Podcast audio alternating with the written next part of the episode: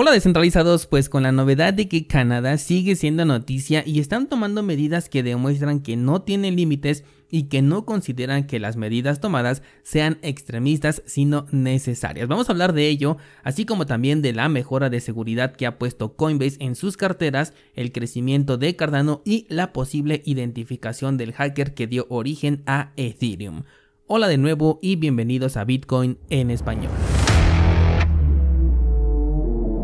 En este podcast adoptamos la filosofía de una economía sin intermediarios, una interacción económica punto a punto que nos permite transferir valor sin ninguna clase de restricción. Hemos cambiado las cadenas centralizadas que limitaron nuestra economía durante años por cadenas de bloques que entregan transparencia a nuestra interacción económica. Y todo gracias a Bitcoin. Te doy la bienvenida a Bitcoin en español un espacio donde somos libres, somos soberanos, pero sobre todo somos descentralizados. El precio de Bitcoin continúa por debajo del soporte de los 40, que ahora se convierte en resistencia, mientras algunas altcoins comienzan a descender. Estaba viendo ayer el gráfico de Cardano, que yo lo sigo en el exchange de Bitrex, y hubo una vela que lo llevó a los 60 centavos. Una excelente oportunidad para quienes pudieron aprovecharla, aunque en realidad no está tan lejos ahorita del precio al que se encuentra, que está por debajo de los 90 centavos. Sin duda, un excelente momento para revisar tu portafolio si es que te gusta este proyecto, del que por cierto vamos a hablar en un momento.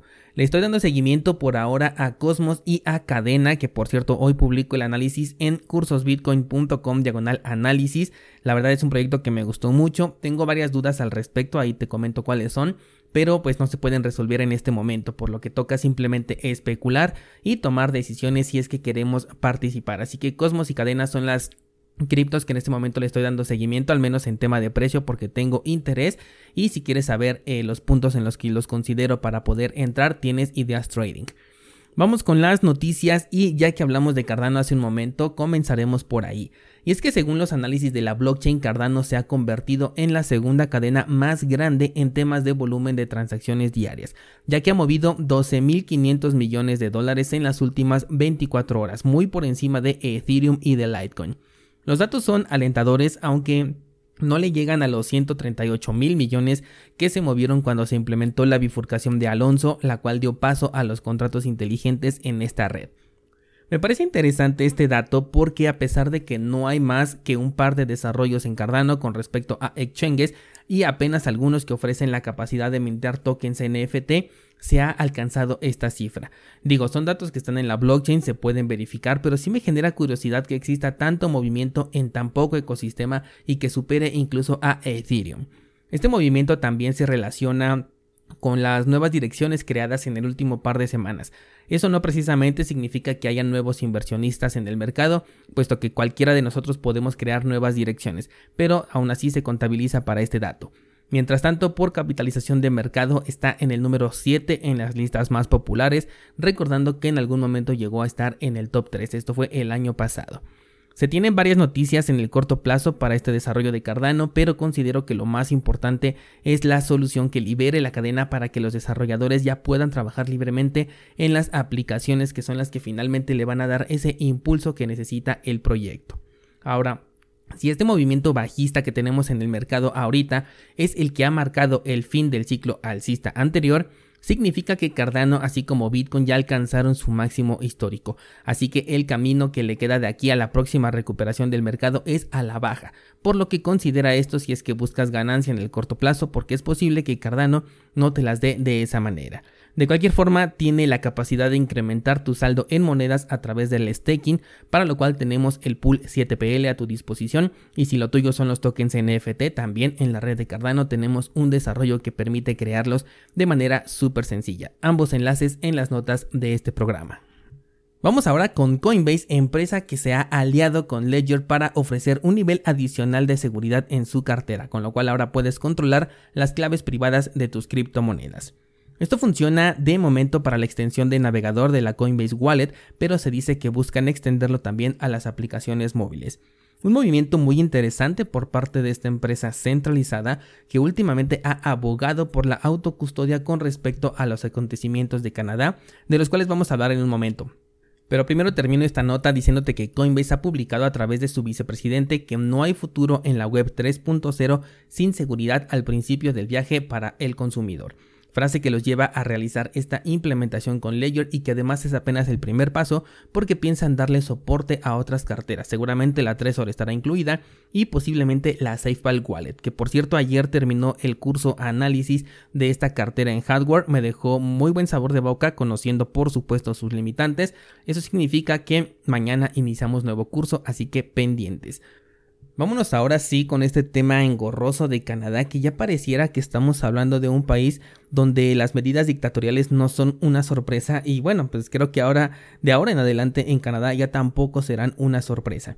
Y es que ayer te platicaba que algunos personajes como el CEO de Kraken o el CEO de Coinbase habían publicado en sus twitters a favor de la autocustodia de criptomonedas.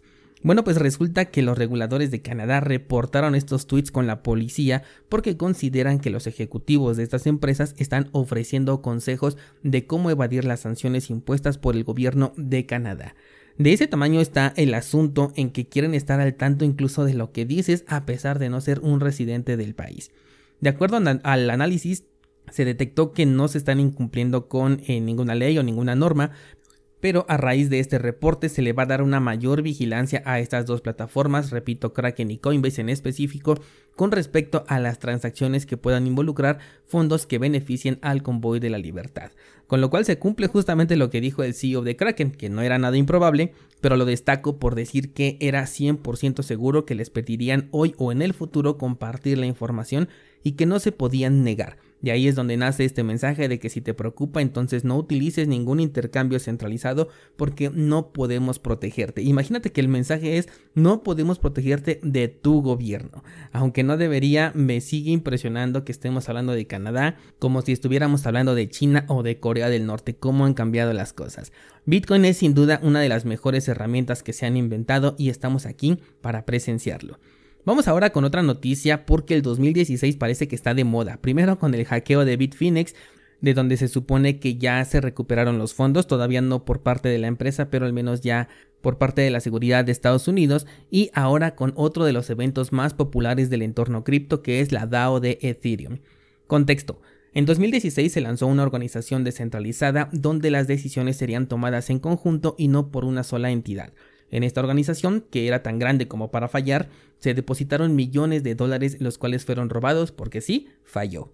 Como tenía una ventana de retraso para evitar posibles fraudes, durante el tiempo en el que la orden de retiro estaba bloqueada, Vitalik Buterin y compañía debatieron bien descentralizadamente la idea de darle reversa a las transacciones mediante la manipulación directa de la cadena para recuperar su dinero y el de los inversionistas. Hubo votos a favor, también hubo votos en contra, por supuesto. Los que estaban en contra decían que el código es ley y se debía de respetar con todo y los errores, porque de lo contrario pues ya no era una DAO. Después de todo, ¿qué tan descentralizada puede ser una organización en donde unos cuantos toman una decisión y todo cambia? De ahí surgió Ethereum, porque Vitalik y compañía no quisieron aceptar este error, bifurcaron la cadena y recuperaron ese dinero en un token que el día de hoy conoces como ETH mientras la cadena original, aquella que sí aceptó el error, se quedó como Ethereum Classic y simplemente no se quedó con el nombre original porque no contaba con Vitalik en sus filas. Bueno, pues ahora en 2022, a través del trabajo de investigación de la presentadora de un podcast en colaboración con Chain Analysis, se apuntó directamente al CEO de la empresa 10X o 1010, no sé cómo se pronuncia esta empresa, no la conocía, llamado Toby Honich como la persona responsable detrás de este hackeo. Según el reporte, se revela por primera vez una capacidad con la que cuenta Chain Analysis, que es la de darle reversa a las mezclas de UTXO que se pueden hacer a través de Wasabi. Así que se hizo el proceso de desmezclado, si es que así se dice, y se le dio seguimiento hacia cuatro exchanges, en donde estos fondos se cambiaron por Green, una supuesta moneda de privacidad, y al pasar por el nodo de Green, que además estaba alojado en Amazon Singapur, es así como se apuntó a la dirección IP de este personaje.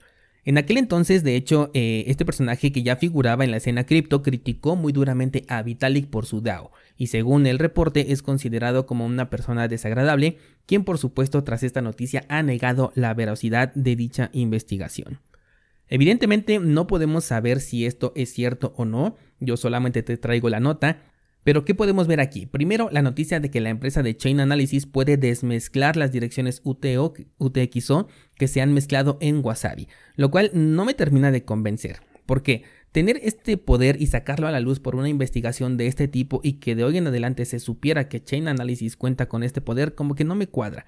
Digo, la nota de la DAO sí es muy relevante para el sector cripto, pero considero que si tienes el poder de desmezclar algo que es tan importante, pues esta noticia se guarda para evitar ya sea que lo vuelvan más fuerte o más resistente a este tipo de, de análisis, o bien como son las intenciones de esta empresa, pues ponerlo al servicio de los reguladores, esta función e incluso cobrarles por ello. Por eso es que no me lo creo del todo, pero solamente son especulaciones mías. También el que haya cambiado este personaje por la moneda de Green sus fondos me suena todavía más complicado. Siendo que ya existía Monero, no veo la necesidad de arriesgar la privacidad de algo tan grave y tan delicado como un hackeo millonario utilizando un experimento en lugar de algo que ya ha demostrado incluso en aquel entonces su funcionalidad como por ejemplo Monero. Hemos visto por supuesto a hackers cometiendo novatadas por lo que tampoco puedo descartarlo del todo. Lo que sí quiero que nos llevemos de esta nota y de este episodio es que la blockchain es extremadamente transparente, así se diseñó, y que al utilizar servicios centralizados con una sola interacción o error, si así le queremos llamar, podemos perder toda la privacidad que nos entregan las criptomonedas y eso incluye los nodos por los que pasa nuestra información. Por ello, la importancia de que corras tu propio nodo de Bitcoin si lo que buscas es privacidad en tus transacciones y que puedas enrutar por ahí todas tus transacciones de salida porque no basta con usar Electrum o Samurai Wallet si te conectas a los nodos de estas personas o a nodos públicos. El tema de la privacidad es mucho más complejo de lo que a veces podemos explicar. No basta con hacer un mix o simplemente cambiar por Monero, también debemos saber por dónde pasa toda nuestra información y la interacción que tenemos incluso con nuestra computadora. Empresas como esta de Chain Analysis sí pueden dar con tus fondos de una manera muy sencilla, considerando que somos usuarios que ya tuvimos actividad de novato en su momento, que incluimos plataformas centralizadas en nuestra interacción ya sea antes o ahora mismo. Por ello, a veces sonamos un poco exagerados cuando hablamos de este tema de la privacidad en las sesiones de Clubhouse porque realmente es importante, no porque quieras cometer algún acto fuera de la ley, sino como dueño de tus acciones y de tu propio dinero, nada más por eso. Si lo que dije sobre la mezcla de UTXO el nodo o direccionar tus transacciones te suena a chino, puedes entrar a cursosbitcoin.com, tienes contenido que te enseña todo eso. Si tienes membresía activa, te sugiero que revises el curso de mixers de Bitcoin, el curso de cómo montar un nodo de Bitcoin, de hecho hay dos diferentes, y también el curso de Samurai Wallet. Son herramientas que te van a ayudar a tener una mayor privacidad en la interacción cripto, sobre todo con Bitcoin. Vámonos al Discord para debatir este tema tan interesante. ¿Crees que el análisis que está publicando esta persona sea verídico y que sí tengan la capacidad de desmezclar las transacciones de Wasabi? Espero ver por allá tus comentarios y mañana por aquí seguimos platicando.